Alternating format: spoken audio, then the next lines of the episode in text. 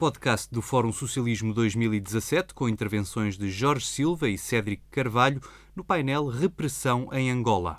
Uh, só uma breve, uma breve explicação, que faz muita confusão a muita gente, esse, essa minha dupla participação política, quer em Portugal, quer em Angola. Portanto, isso é simples de explicar. Dizer, eu sou um, uma pessoa que exerce os seus direitos onde quer que esteja. Se eu estou a viver em Portugal e a trabalhar em Portugal, eu sinto-me no direito e na obrigação de exercer esses meus direitos em Portugal. E esses meus direitos também são os direitos políticos e de participação política, e nesse sentido participo integrado nas forças, ou na força com a qual mais me identifico, o Bloco de Esquerda, e no caso de Angola, meu país de origem, de onde vim, estou identificado com o Bloco Democrático e por isso estou integrado no Bloco Democrático, portanto não há confusão nenhuma, é o normal de quem exerce a sua cidadania onde quer que esteja. Uh, vou tentar ser rápido e telegráfico, é para dar espaço ao debate que acho que é o mais importante. Uh, falar sobre a repressão em Angola ou falar sobre Angola, aliás, falar sobre Angola obrigatoriamente remete-nos à repressão. Né? remete-nos para a repressão, para falarmos sobre a repressão. E acho que era importante dizer, em primeiro lugar, eh, eu, fui apresentado como mais velho, né, eh, não tenho memória, não tenho memória de realmente, tirando aquele período curto de democracia, o único período curto de democracia que nós vivemos, mas que sempre misturado com repressão. Né? Não tenho memória de períodos sem repressão em Angola. Eh, portanto, faz parte digamos assim, uma característica. Uh, começou com a repressão colonial, uh, os próprios movimentos, e é importante dizer isso, os movimentos de libertação que fizeram a luta anticolonial, uh, independentemente de análises mais profundas que se possa fazer sobre isso, todos eles, sem exceção, todos eles, tiveram sempre uma característica repressiva e extremamente violenta no seu seio. Portanto, não havia liberdade para o debate de ideias, o, o, a conquista pelos lugares dentro dos movimentos de, de, libertação sempre foram disputados a ferro e fogo, com crimes pelo meio, portanto, sempre houve, há uma característica comum aos três movimentos de libertação que assentam na, uh, na violência na repressão. A seguir ao 25 de Abril, essa, essa violência continuou-se a exercer, por, uh, por motivos tem a ver com o estado dos movimentos e o momento que se vivia naquela altura. Há um período realmente de democracia em Angola, que é aquele período a seguir ao 25 de Abril até, até 76, finais mais ou menos finais de 76, em que se vive realmente uma democracia, em que nós reivindicávamos a democracia popular e, e por termos tido essa ousadia em que encabeçávamos o movimento estudantil, que foi um movimento inédito, creio eu, inédito a nível mundial, não conheço outro a nível mundial que tenha tido o impacto, o impacto dentro de Angola, internacionalmente não, mas o impacto, o envolvimento do, dos estudantes com a população, o entrosamento que houve entre estudantes e a população, ao ponto de se abrirem os liceus para se albergar a, a população que fugia dos bairros populares acossados pela guerra, eh, e que depois começa a seguir outros caminhos também políticos, que começam a sentir necessidade de se organizar politicamente. Eu, eu pessoalmente estive integrado no, nos comitês Amílcar Cabral, depois estive na OCA eh, e depois vim exilado para Portugal ou vim fugido para Portugal, se assim preferimos. Portanto, essa repressão é comum a todos e exerceu-se sempre. A guerra civil, em todos os movimentos, tudo que fosse contrário foi sempre assente numa repressão feroz o pós-independência uh, e a conquista do poder pelo MPLA, ainda antes da independência, o, os cedriques daquele tempo já estavam presos. Portanto, nós, os CACs, os comitês ENDA, uh, outros comitês, os comitês Zé Stalin, os membros da OCA, portanto, os CACs eram um dos mais ativos que existiam na altura, já estavam a ser presos jovens com 16 anos, antes da independência, estavam a ser presos e estavam a ser barbaramente torturados nas cadeias do MPLA. Eh, e naquela altura não havia lei. Era um período sem lei, quer dizer, prendia-se sem qualquer acusação, eh, torturava-se da forma mais bárbara. Portanto, já há relatos e livros expostos que descrevem a forma como os presos eram torturados, homens e mulheres. E depois, passado X tempo, ou se expulsava os que eram nascidos em Portugal, ora, ou se libertava pura e simplesmente sem, sem nada, sim, como se tivesse ido ali à praia e agora acabou o dia, fechou o sol, vai para casa, uh, estás em liberdade. Aconteceu isso com centenas de jovens, muitos morreram, uh, outros enlouqueceram. Uh, portanto, a característica da repressão sempre foi dominante durante esse período. Tivemos o, o período do Partido Único. Uh, para quem pense que as lutas que se vão travando, por muito pequenas que sejam, não têm interesse, tem muita importância. Dizer, eu não acredito que o Partido Único tenha desistido de ser Partido Único por vontade própria. Uh, não foi isso que aconteceu. Ele deixou de ser Partido Único porque houve muita pressão, nomeadamente aqui em Portugal, o, o os apoios, a solidariedade manifestada em Portugal na altura para a libertação dos presos políticos foi extremamente grande e foi muito importante para a libertação desses presos e para a alteração da situação política em Portugal. Não foi só a guerra eh, que a UNITA trava, eh, mas foi o conjunto de tudo isso, as pressões que se fizeram, as denúncias que se fizeram para, sobre a repressão do, dos presos políticos, eh, que obrigou aquele regime a ter que abrir. E abriu para um, uma espécie de, de democracia, que aquilo que eu costumo dizer, passou a ser um ganho, passou a ser um ganho, porque nós tínhamos perfeita consciência quando, no período do Partido Único de ditadura pura e dura, eh, exigíamos que o ditador fizesse eleições, nós tínhamos consciência que ele ia manipular essas eleições mas também tínhamos consciência de que isso ia permitir uma abertura, ia a, fazer brecha, abrir brechas naquele regime, ia nos permitir um pequeno período que fosse em que nos permitia expor internamente posições, expor ideias, eh, falar com as pessoas com alguma liberdade, o que ia possibilitar a abertura de brechas naquele regime. E foi isso que, foi, que foi acontecendo ao longo de todos esses anos, até que surgiram aqui os, os nossos precursores, os jovens que, que tomaram isso em mãos e, e, pagaram caro, tal como nós pagamos na nossa juventude, pagaram caro a ousadia de terem desafiado aquele poder. Importa dizer, o, o Bruno Góes falou das eleições, portanto, é o que está agora no, no, em discussão, em cima da mesa, em discussão. Uh, são mais umas, são mais umas eleições.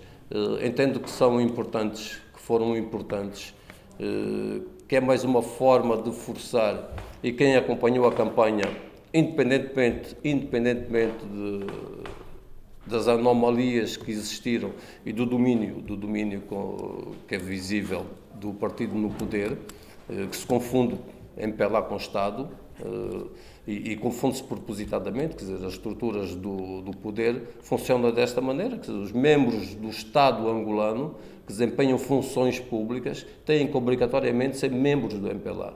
Têm que pagar a sua cota, têm que estar inseridos nos comitês de especialidade, sejam eles que forem, sejam os administradores uh, municipais, equivalentes aqui a presidentes de Câmara, têm que estar sujeitos à tutela do Comitê da Especialidade e têm que ser sócios do MPLA, têm que pagar a sua cota no MPLA, eh, porque senão não podem exercer esses cargos, nem sequer são nomeados para eles. Eh, portanto, independentemente disso, eh, nós vimos que esta campanha permitiu mostrar uma coisa muito muita gente ainda fazia confusão e que internamente embora a visibilidade da luta dos jovens já tivesse mostrado isso, que realmente Angola não é o MPLA e o MPLA não é Angola, é muito mais do que isso, há muito mais forças, as campanhas e as movimentações de pessoas, de massas que se fizeram nas várias campanhas, permitiu realmente abrir, eh, e estou convencido de que daqui para a frente, apesar da repressão que vai continuar a, exercer, a existir, e estou convencido que vai existir, de, continuar a existir de forma, de forma forte. Não vai ser como era de antes, as pessoas estão com mais consciência, A situação económica vai obrigar as pessoas também de outras classes que têm estado silenciosas a manifestarem-se, a manifestarem-se e a tomarem posição. Já se manifestam, já se manifestam. E penso mesmo que os próprios filhos do regime que estiveram cá fora a estudar, a formar-se, que têm o seu, o seu projeto de vida e que as limitações do país lhes estão a cortar esse projeto de vida, eles próprios vão dizer aos seus papás isso assim não pode ser, tem que, abrir, tem que haver abertura, porque se no teu tempo se sacava o dinheiro assim, atualmente já não dá para sacar dinheiro assim, vai ter que ser com outras regras. Portanto, e eles também querem o dinheiro, só que as regras vão ter que ser outras que, vão ser, que estão a ser impostas, quer internamente, quer externamente, externamente, e portanto vão ter que forçosamente abrir. Todavia, a repressão vai se manter, estou convencido disso, que a repressão vai se manter. É preciso continuar a vigilância, eh, basta ver os sinais que são dados, basta ver a forma como as eleições estão a ser anunciadas eh, e o jogo de bastidores que se anda a fazer eh, em torno dessas mesmas eleições. Temos uma, uma CNE que não se percebeu ainda muito bem se é aquela senhora que já se, já se chama em Angola a tiazinha, a tiazinha da CNE, eh, que aparece a falar, não sabe muito bem o nome de que CNE, porque o corpo, o conjunto da CNE, quer dizer, o, os outros elementos dos vários partidos que faziam parte da CNE, demarcaram-se daquelas posições porque nunca viram a contagem dos votos que devia ser feita do município para a província, da província para o Círculo Nacional e depois anunciados então os resultados, como é que se saltou tudo isso e de repente aparece a tiazinha da CNE eh, a dar resultados que os outros partidos não conseguiram fiscalizar, não conseguiram acompanhar as contagens e, portanto, está ali uma confusão levada a cabo, ao mesmo tempo que vão surgindo notícias, e faz-me lembrar um bocado as eleições de 92, né? Que se começam a fazer pequenas manobras no seio da população, eh, com pequenas violências, atribuindo essas violências aos partidos da oposição, eh, o que em 92 permitiu o reacender da guerra e a mortandade que veio naquele período logo a seguir às eleições, com a morte de vários dirigentes da UNITA e, por aí fora. Portanto, há que ter cuidados. Isto são sinais de que a repressão vai realmente continuar e que não há sintomas de abrandar. Aliás, estamos, penso que no fim de um, do, do, de um ciclo, de um ciclo, não do regime, mas de um ciclo. Eu não acredito que o regime vá acabar com a mudança do, do titular do titular do regime, né? não é o João Lourenço que vai acabar. Isso já se dizia no tempo do Neto. Eu estava a olhar ali para o Luís Fazenda, já naquele tempo do Neto havia muito essa expectativa, agora o velho vai morrer, e nós dizíamos, não, não é, porque a questão é política, não é uma questão de uma pessoa, é uma questão de política, portanto, e aquela classe vai se unir, aquela classe vai se unir assim que se sentir, que se sentir mais ameaçada nos seus interesses, ela vai pôr de lado, como pôs no, no tempo da morte de Agostinho Neto, vai pôr de lado as divergências que possa ter Lopes, eh, Marcolino Moco. Aliás, é interessante a posição do Marcolino Moco, eh, que de repente parece que sai de cima do muro, mantendo-se em cima do muro. Eh, mas vai-se manter essa, essa, essa, essa, situação. E eles vão se unir se se sentirem ameaçados nos seus interesses e vão escolher o dirigente. Se o João Lourenço não servir, eles vão arranjar maneira de pôr lá outro, ou vão arranjar maneira de condicionar o próprio João Lourenço porque a situação é diferente da que foi quando o Zé Eduardo substituiu o Pio Neto. Eh, e, portanto, irão arranjar maneira de defender os seus interesses de classe, os seus interesses de classe e pôr no poder, ou pelo menos criar um, um, um controle do poder eh, que lhes permita manter-se eh, na ribalta e continuar a, a dominar e a explorar eh, o povo angolano. Eh, penso que será isso que vai acontecer, portanto, eu deixo aberto a vocês as questões que queiram levantar e o debate que possamos fazer. Dou a palavra ao Cedric. Obrigado, João. Tá, muito obrigado. Bom dia. Um, eu começaria por falar sobre. Quando estamos realmente a falar da repressão em Angola e quando me foi solicitado que escrevesse um, uma nota introdutória do que iríamos abordar aqui para, pronto, e para ser divulgado nos canais uh, bloco. Uh, escrevi um artigo extenso demais, quatro páginas, nem, nem me dei conta de quão, de quão extenso era, porque as ideias foram saindo e fui escrevendo. Um, mas eu intitulei o artigo como a violência institucional em Angola, mas no final eu fui, fui, fui encadeando várias, uh, vários aspectos onde pode ser se perceber a, a como é que a violência institucional funciona, mas no final do artigo chega, chegamos à, à, instituição suprema em Angola, que é a Presidência da República. Um, e percebi, percebemos ali que é, é a partir de cima uh, e não de baixo onde parte a violência. Não é, é não é feita porque eu, eu, eu, falo da questão de saúde, da educação, não é feita porque o, o professor quer violentar, quer hum, passar, eh, quer estipula a corrupção, não é o professor. É tudo uma cadeia de, de atos que parte de cima para baixo e ali percebemos como é que funciona a repressão. Um, e nessa altura, é que agora eh, estamos muito acima dos, dos acontecimentos, mas é, é sempre incontornável não fazer estas relações que a presidência agora, atualmente, essa presidência que está em via de, de ser, o presidente está em via de ser sucedido, mas eh, não, não se pode fazer a separação porque já, já começamos a perceber também atos de violência por parte dessa nova presidência que vai entrar. Um, há bem pouco, uh, já as caramuças que, que, que o mais velho Jorge falou, eh, que aconteceram em 92, agora já começaram a acontecer também mas ainda sem intensidade alguma, e isto muito graças à, à, à, à sociedade angolana, que está pacífica, serena, tal como aconteceu todo, todo pleito eleitoral e continua, é ainda bem. Mas já temos dois casos flagrantes que denotam isto, que é o facto de ontem, à noite da madrugada, ter existido um tiroteio no, no Largo Central, que é a praça da da independência, onde está lá a estátua do primeiro presidente da República, aquele é o centro neurálgico da, das contestações. Um, e, e, depois também o incêndio de uma bomba de gasolina, de combustível melhor.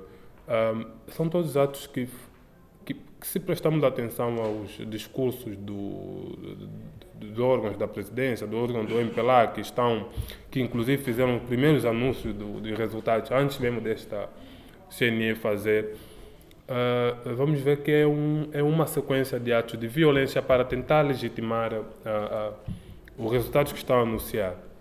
Um, e, aliás, estão a conseguir, porque, inclusive, estão a conseguir eh, colocar órgãos de informação aqui, principalmente internacionais, e principalmente aqui em Portugal, que já estão a dar o, o dito pelo certo. É, já, já não há mais meias palavras na imprensa portuguesa, com exceção de um que é bom sempre, uma questão de verdade, também frisar que vi ontem o I, fez uma manchete completamente contrária do que está todo mundo a noticiar, que é já presidente, presidente e tudo mais. Uh, mas é tudo na, na esteira da, da violência institucional que está a ser agora aplicada e quase mais ninguém contesta esta, esta, este, estes resultados, que obviamente são fraudulentos. Um, mas pronto, é sempre bom, né? claro, estamos aqui para falar da repressão e é sempre bom falar concretamente da repressão. Uh, vocês sabem que e, também aproveito já agradecer pelo, pelo, apoio. Certamente, só pelo facto de estarem aqui, se interessam pelas questões de Angola e se se interessam, já é, é, bem, é quase óbvio que tenham feito alguma coisa por Angola e enquanto estivemos presos, claramente, e por isso já agradeço. Como disse o Bruno, o facto de eu estar aqui é prova de que uh, vocês fizeram um bom trabalho, né? o vosso trabalho não foi em vão, conseguiram libertar-se. E tanto é que conseguiram libertar quem conseguiram, inclusive conseguiram trazer-me aqui, senão eu não, não estaria aqui. Uh, mas ao longo do processo que passamos, foi possível ver o quão, o quão repressivo é, é, é, é o governo angolano. Em 70, de 77 até, até os anos 80, a geração aqui do meio velho Juca sofreu uma violência brutal, da qual nós, miúdos de agora, não, nem sequer chegamos aos pés. Isso é evidente. Estes meio velhos foram batidos uh, foram, foram agredidos de uma forma que um, é quase inenarrável. Né? É, é, o, o, Orlando, Orlando Sérgio, uh, Orlando Sérgio e o Luiz Araújo. O Orlando Sérgio é dos mais jovens do, do processo do mais, do mais velho. É, parece que tinha, tinha 17 ou 16 anos. E, e o Luiz Araújo é, já era, até já, até já era um dos comissários políticos na altura, mas, ele, mas contam que num, num, em um espaço de 3 metros, uh, para passar de um lado para o outro, quando chegaram no, no, no, no, outro lado, estavam completamente inflamados. Eles não sabiam o que tinha acontecido, já tinham perdido todos os sentidos, já tinham...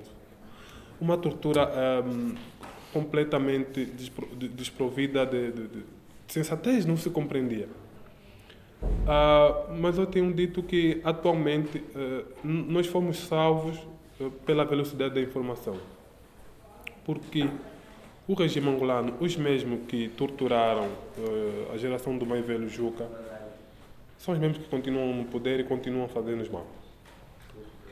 E, e, e, essa é uma das convicções, inclusive, para eu lutar, porque eu temo, uh, receio muito que vejo uh, meus. Eu tenho um tio também foi uma dessas vítimas, não, não, sei bem a história, porque depois, quando eu me aproximava, ele não contava, talvez pelo ressentimento, há muita gente ainda ressentida, mas foi preso também no, no 27 de maio ah, ah, ah, mas percebia-se que foram, foram brutalizados muito exatamente porque a informação estava fechada, não existia isto. Um, ao, eu, lendo o último livro agora que saiu a contar a, a, a história do que eles passaram, há um horizonte temporal que curiosamente pode explicar isto entre, eles ficaram três anos presos e só depois de três anos presos começaram a ter as primeiras visitas. Acesso à visita, contato com os familiares, só depois de três anos. Um, e isto muito pela pressão internacional que o Mevejuca já frisou. E Portugal foi um desses centros da pressão, mais uma vez, né? Sempre a história, sempre as nossas relações. E desta vez, curiosamente, os três anos foram reduzidos para três meses. E logo o mesmo número, mas só que é uma redução estrondosa, mas interessante. Foram necessários três meses para que nos retirassem das celas de escola onde estávamos. E também pela pressão, pelas greves que fomos fazendo e tudo mais. Eu tenho dito que se não tivéssemos isto tudo, é bem provável que também chegaríamos, chegaríamos aos, três, aos três anos ou mais. Ou então, como também aconteceu no tempo do, do Evelio Juca, que, que é um sorteado por estar vivo, ou então estaríamos mortos. Porque também muitos no tempo dele foram mortos. Né? Um, e nós, então, desta vez, eu lembro-me que estava numa mesa mais ou menos assim, a sala onde estávamos era muito mais pequena que esta. Estamos a fazer os debates e um agente tinha uma outra mesa de frente à minha, eu estava mesmo na, na parte de, de frente, e dos agentes, dois, subiram na, na, mesa, subiram, ficaram em pé apontaram armas para a minha cabeça e do, do, do, pessoa que estava do meu lado, o Nuno. Eu, eu, eu, naquele dia, sinceramente, pensei que iria que estaria já morto. Não, não contei. E lembro que. Desculpa. Desculpa.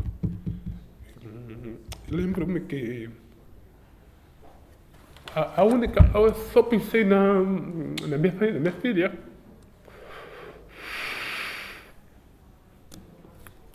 Na altura, na altura, eh, já no nosso tempo, era muito frequente, era muito frequente o, o MPLA, os agentes do MPLA na prisão, fazerem simulações de fuzilamento.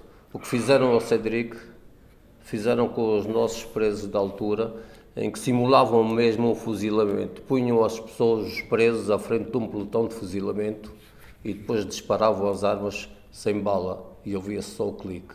Portanto, agora imaginem a pressão psicológica que é um preso estar à frente de, de um pelotão de fuzilamento pensando que vai ser abatido logo nos segundos a seguir. Né? E isso foi o mesmo que lhe fizeram de forma com contornos um bocado diferentes, né? mas as formas de repressão mantiveram-se, não é? Desculpa. Hum, já há muito tempo que não choro, né? Acho que, que será cadeia não, não voltei a chorar.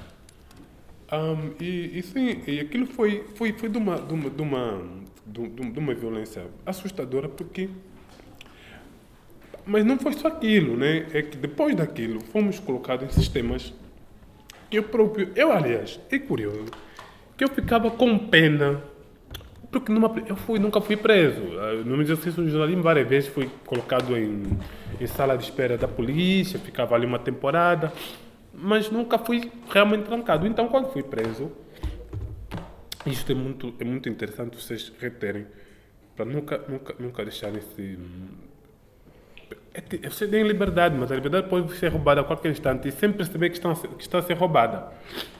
Fui colocado numa cela, essa cela escura, mas quando entrei lá pensei que fosse o normal eu, eu não sabia sequer como é que, era, como é que funcionava. Eu, eu até que estudei direito penitenciário, mas como nunca via prática, não sabia como é que aquilo funcionava. E fui colocado numa cela e tive o azar, tipo, tive o duplo azar, né? Todos os companheiros fomos colocados em cela solitária, mas eu tive o duplo azar da minha cela, a lâmpada está fundida, não estava, queimada e não estava completamente escuro. E quando entrei, eu não via nada. Né? Como é óbvio, você sai do, do, da luz então, e não vê até, até que os olhos ambientam um pouquinho. E eu fiquei ali na cela, eu fiquei a falar sozinho. Primeiro fiquei a perguntar se tinha alguém, porque eu não sabia com quem estava. Mas depois, quando fui dando conta do, de onde estava, também fiquei um pouquinho tranquilo porque pensei que sim, que todos os preços estavam assim. E se todos os preços estão assim é porque é o normal. Embora eu já sabia que existia o princípio da compartimentação, que dizia que cada pessoa tem que ficar se alguém roubou galinha, todos que roubam galinha ficam juntos, mas depois tem a questão da escola, e isto em Angola nada funciona. Nem o próprio princípio da compartimentação funciona. Um, e, e, e, fiquei ali a pensar depois, quando vinham abrir a porta, os agentes, alguns agentes eu, fica, eu sentia eles a tremer para fechar a porta, e eu ficava com muita pena deles eu ficava, eu é que estava numa situação muito mais difícil, mas eu que ficava com pena deles, porque ficava, mas como é que é possível um ser humano fazer isso a outro? Eles têm um trabalho, os agentes penitenciários têm um trabalho muito difícil. Hum, acho que já é difícil por si só, não, não importa se cometeu. Ah, não, mesmo para aqueles que cometeu crime, ele fechar já é muito difícil. Mas, na nossa situação, ele, sabendo que éramos inocentes, porque os, os agentes não me lembro. Inclusive, haviam agentes da penitenciária que iam com camisolas. Ah, ah, ah, eles têm camisolas que têm que meter por dentro, isso também é normal quase em todos os órgãos de, de força. Né? Metem uma camisa por dentro, branca. E, e, muitos deles, a camisola branca, dupla, também por dois motivos. Um deles é porque tem que meter mesmo uma camisola branca, e tudo, mas outros é porque não têm dinheiro para comprar outra. Eram do partido MPLA.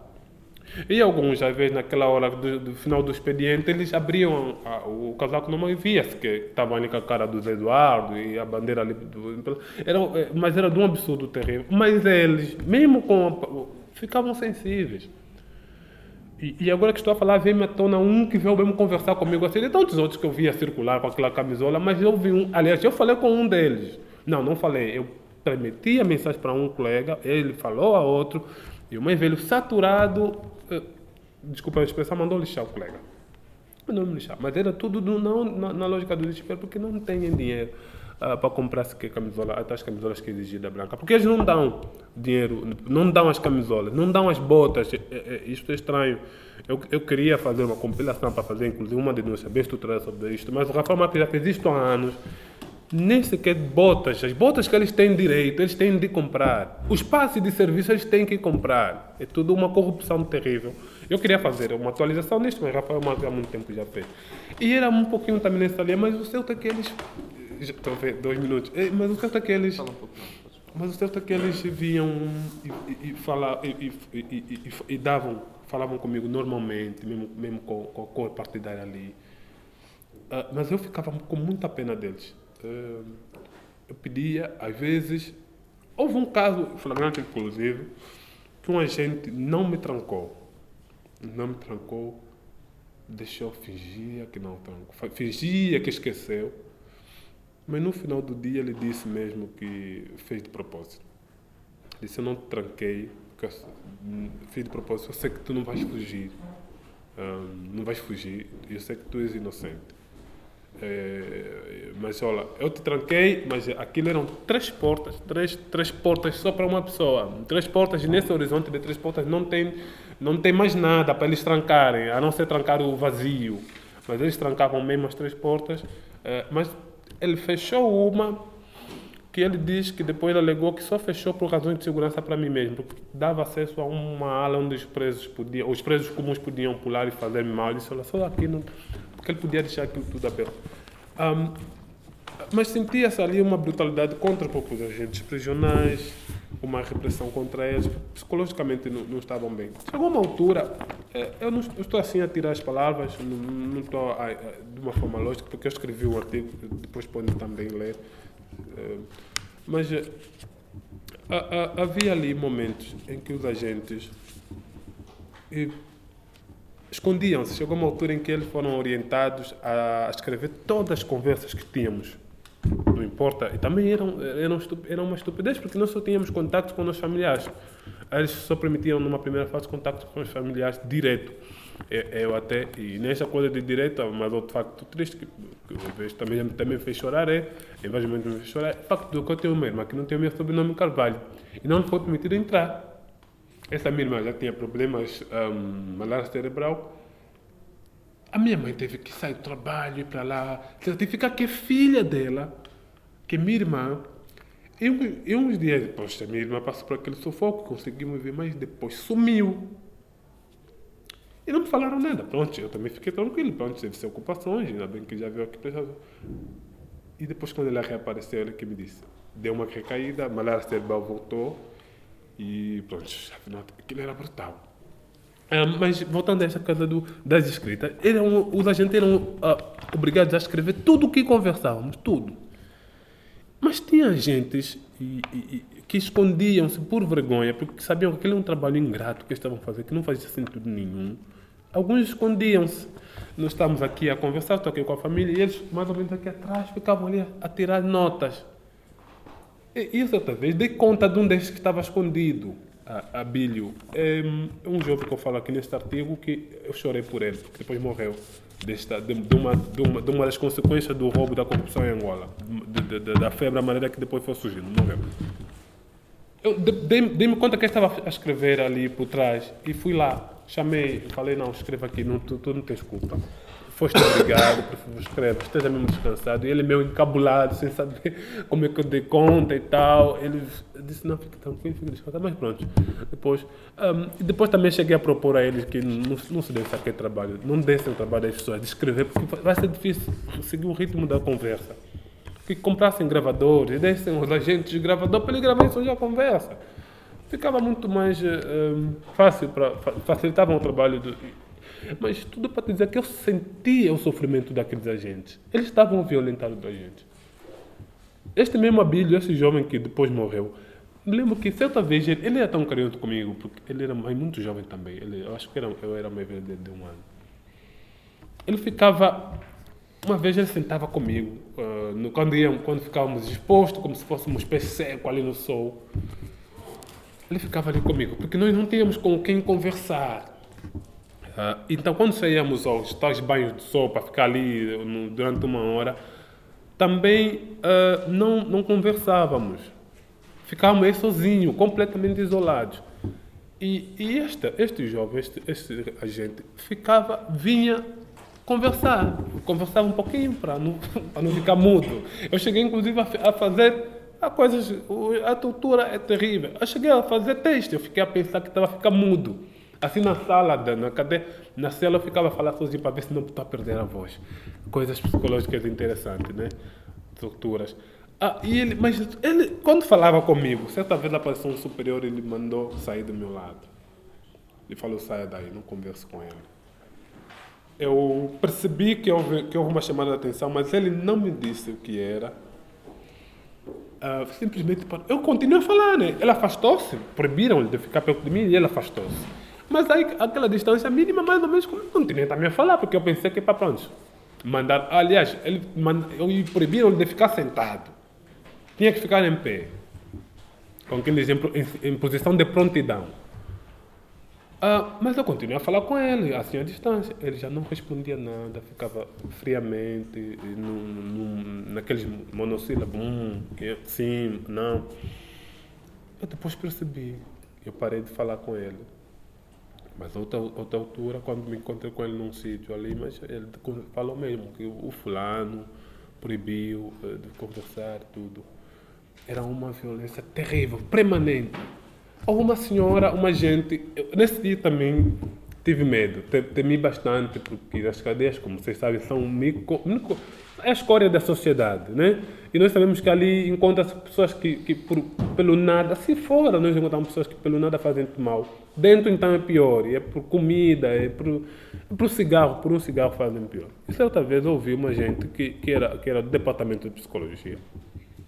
Eu tenho, afinal de contas, uma audição boa. Mas ela estava algum por aí uns 5 ou 6 metros. Uh, a falar nos reclusos e eram por aí três reclusos que eu ainda não, sabia, não conhecia, não conhecia ninguém. Foi numa, numa altura que fez uma mudança de, de celas. Eu, fui, eu passei por muitas celas também.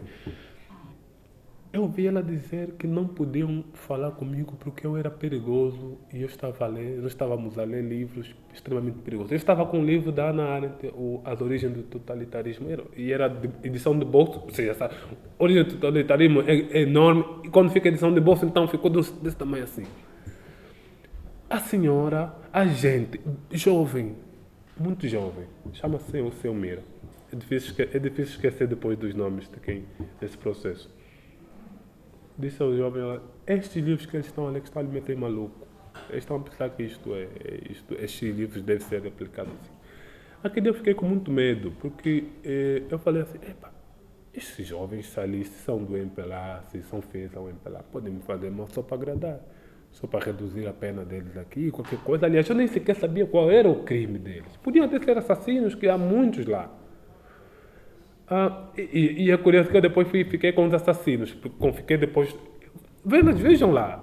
Nós fomos colocados, inclusive, na ala dos assassinos. Ficavam com os assassinos. Pessoas que matam, estavam a cumprir 24 anos e tudo mais. Ficamos lá naquela ala. Depois. Mas aquele, com muita sorte, aqueles, aqueles que eu estou a dizer que fiquei com medo quando a, a psicóloga lhes transmitiu eu não, não, não, não sabia quem eram e eu fiquei com muito medo. Porque eu falei, se ela está a dizer isto, pá, quem sabe quem são essas pessoas? E entrei. Mas eu entrar, entrar na, sala, na cela, desisti do, do, do, tal recreio. Mas também isto de desistir não foi só por aquilo. Em vários momentos eu desistia de, de, dos recreios, porque eh, quando eu ficava, ficávamos 23 horas trancados ali, na, na, na escuridão. E quando saíamos, a luz do dia fazia mal. Eu não usava óculos passei a usar óculos. Né? Passei a usar óculos porque a luz do dia, a luz, ali o impacto da luz fazia mal e eu não conseguia uh, ver bem e tal. Várias vezes preferia não sair, ou se saísse, ficava assim dentro, na porta, na porta da cela, onde tinha um pouquinho de sombra, a, a, a, tentar ver as coisas ao longe. Pronto, mas chegou uma altura que foram, as pessoas começaram a me dizer que, olha, eu estava aqui bem perto de ti e tu não me viste, você está mesmo mal, né? É, e pronto, começou-se a notar ali a, a, degradação da visão, também outra tortura foi esta. Estive na cadeia também, vou só, acho que também já para terminar, vou só fazer isso. Estive na cadeia com o antigo comandante provincial do Luanda, eh, lá, general, está preso, por, mas pronto, mas um, também na, na teia daquela de, de falsidade, para fingir que há, que há, há, há independência dos tribunais. E no grupo dele, eu não sei, o Maiva Juca devia também confirmar. Ele disse-me que esteve também preso no 27 de maio, o comandante Kim Ribeiro. Eu não sei se ele esteve realmente, mas pronto. Ele disse que esteve no 27 de maio e contou-me coisas que também passamos. Ele disse: Olha, nós ficaram, vocês ficaram assim escuro e tal. Nós também ficamos por isto, mas agora, ao gravando é que nós ficamos pior. Vocês tinham lá a sanita? Tinha. Ah, não tinha sanita. Tínhamos que fazer a necessidade no saco, fechar e, e depois pedir, implorar para um agente deitar. Não tínhamos essas coisas. Eu falei, ah, mas como é possível? Ainda agora estão a fazer as mesmas coisas, né? Ah, fazer, eu, eu, eu, lavava, lavava ali as tigelas onde vinham lá as comidas, eu lavava por cima da sanita, não, não tinha diferença nenhuma. A sanita era um passo de um passo a um passo meu e estava ali tudo. gera tudo de uma repressão terrível que, para finalizar, é, é, é, é continua no cerne do, do MPLA, no cerne desse governo, que não vai mudar com João Lourenço, porque João Lourenço, ao longo deste tempo, que é este que vai substituir, ao longo deste tempo já está a mostrar também a sua veia repressiva. Há muitos indicadores que mostram que ele vai agir da mesma forma, e principalmente na corrupção. Como disse ontem a se ele realmente quer combater a corrupção, e até pode ser, eh, digamos, uma meta de, do governo mas uma coisa é o governo enquanto instituição e outra coisa é a pessoa. Se a pessoa, o indivíduo, comete corrupção ao longo do processo eh, de, de, eleitoral, isto é convicção muito própria, isso já não é institucional. Isto é ele, enquanto pessoa, que está degradado, que vai continuar, vai transportar isto lá para o governo. A instituição, a instituição que já está completamente conspurcada, vai receber um, um prefeito doador, né? Serão dois corpos que vão unir-se. Tá. Muito obrigado e desculpa por passar.